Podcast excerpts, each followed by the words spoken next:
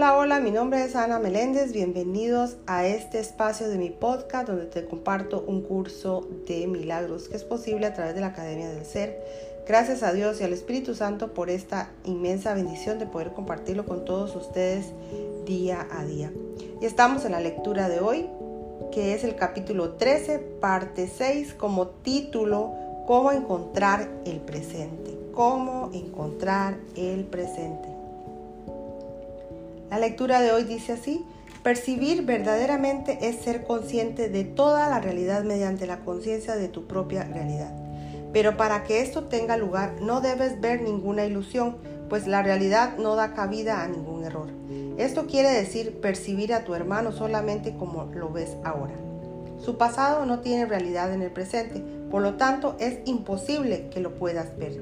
Las reacciones que tuviste hacia tu hermano en el pasado tampoco están ahí y si reacciona ante ellas no estarás sino viendo la imagen que hiciste de él, a la cual tienes en mayor estima que a él. Cuando pongas en duda las ilusiones, pregúntate si es realmente sensato percibir el pasado como si estuviera ocurriendo ahora. Si recuerdas el pasado cuando contemplas a tu hermano, no podrás percibir la realidad que está aquí ahora. Considera natural utilizar tus experiencias pasadas como punto de referencia desde, el que juzgar el presente.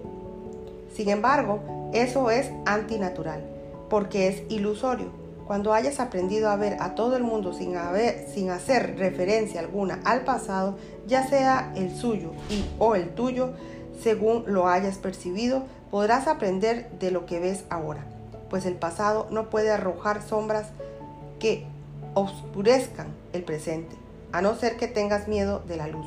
Y solo si tienes miedo de la luz, elegirás dejar que la oscuridad te acompañase y al tenerla en tu mente, verla como una nube negra que envuelve a tus hermanos y te impide ver su realidad. Esta oscuridad se encuentra en ti. El Cristo tal como se revela ante ti ahora no tiene pasado, pues es inmutable y su inmutabilidad radica tu liberación pues si Él está como fue creado, no puede haber culpa en Él. Ninguna nube de, culpabilidad ha venido a ocultarlo y Él se alza revelado en todo aquel con quien te encuentras porque lo ves a través de Él. Renacer es abandonar el pasado y contemplar el presente sin condenación. La nube que oculta al Hijo de Dios de tu vista es el pasado y si quiere que lo pasado pasado sea, no debes verlo ahora. Si lo ves ahora en tus ilusiones, es que todavía no se ha apartado de ti, aunque no está aquí. El tiempo puede liberarse así como aprisionar, dependiendo de quién es la interpretación de este que eliges usar. El pasado, el presente y el futuro no son estados continuos, a no ser que impongas continuidad en ellos. Puedes percibirlos como que son continuos y hacer que lo sean para ti, pero no te engañes y luego creas que realmente lo son. Pues creer que la realidad es lo que a ti te gustaría que fuera de acuerdo con el uso que haces de ella es ilusorio. Quieres destruir la continuidad del tiempo dividiéndolo en el pasado, presente y futuro para tus propios fines.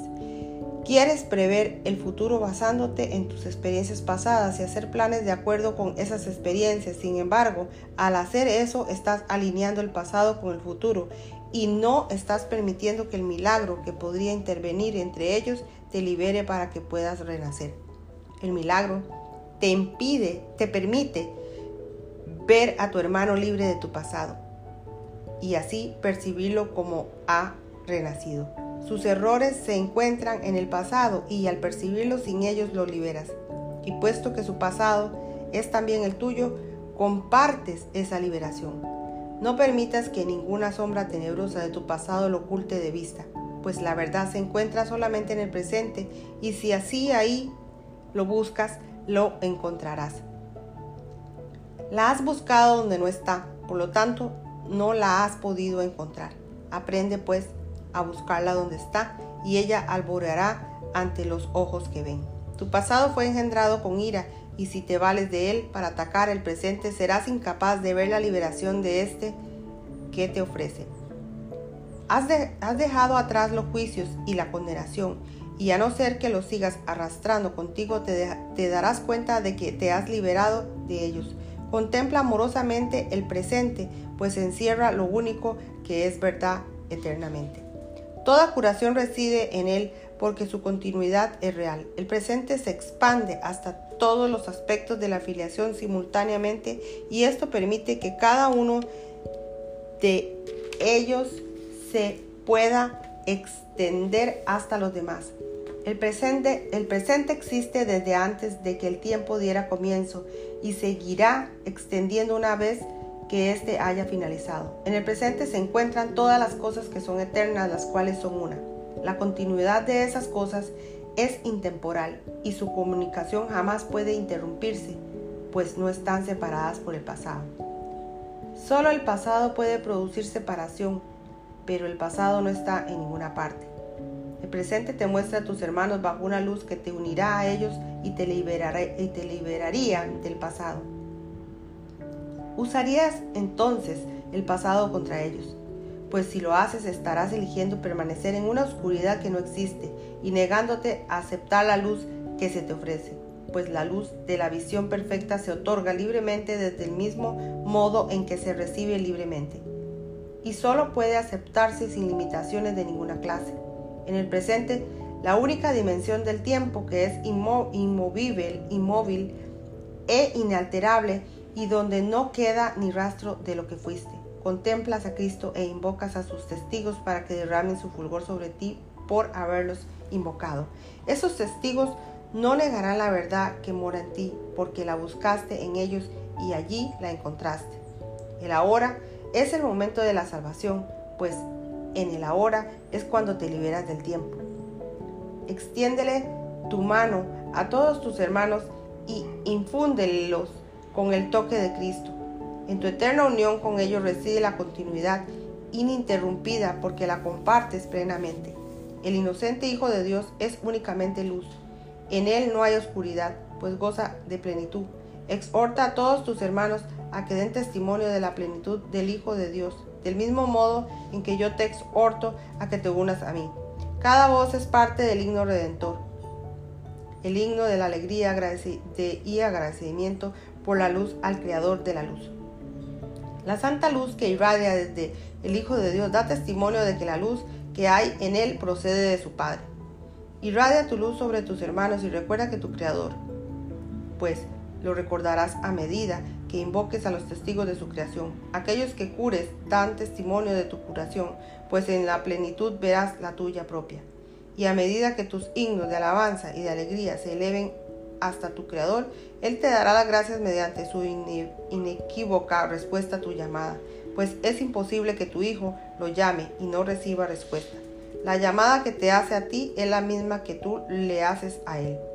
Y lo que te contesta en Él es su paz. Criatura de la luz, no sabes que la luz está en ti. Sin embargo, la encontrarás a través de tus testigos, pues al haberlos dado, ellos te la devolverán. Cada hermano que contemples en la luz hará que seas más consciente de tu luz. El amor siempre conduce al amor.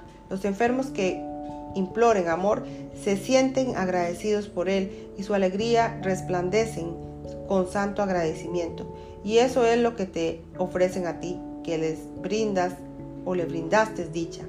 Son tus guías a la dicha, pues habiéndolo recibido de ti desean conservarla los has establecido como guías a la paz, pues has hecho que ésta se manifieste en ellos. Y al verla, su belleza te llama a retornar a su hogar. Hay una luz que este mundo no puede dar, mas tú puedes darla, tal como se te dio a ti.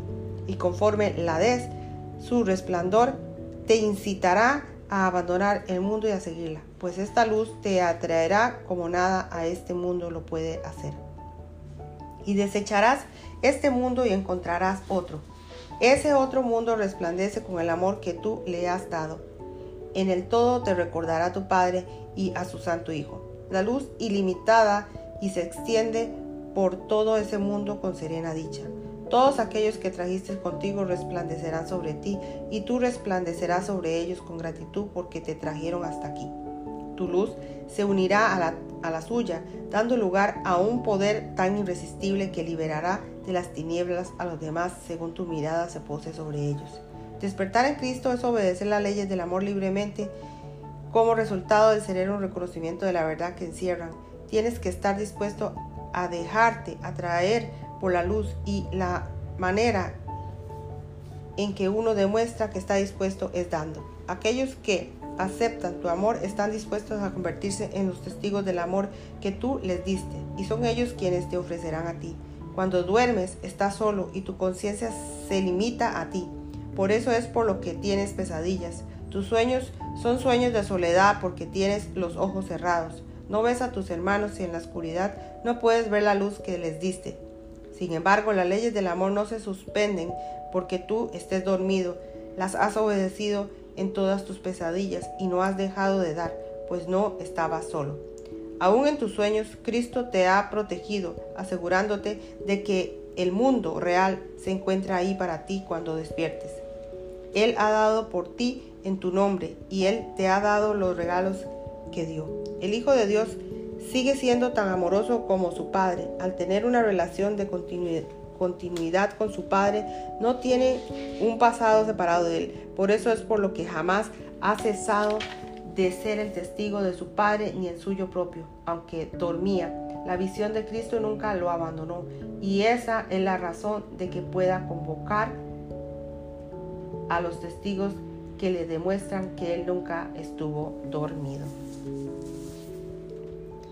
Bueno, bueno, llegamos al final de esta lectura del día de hoy.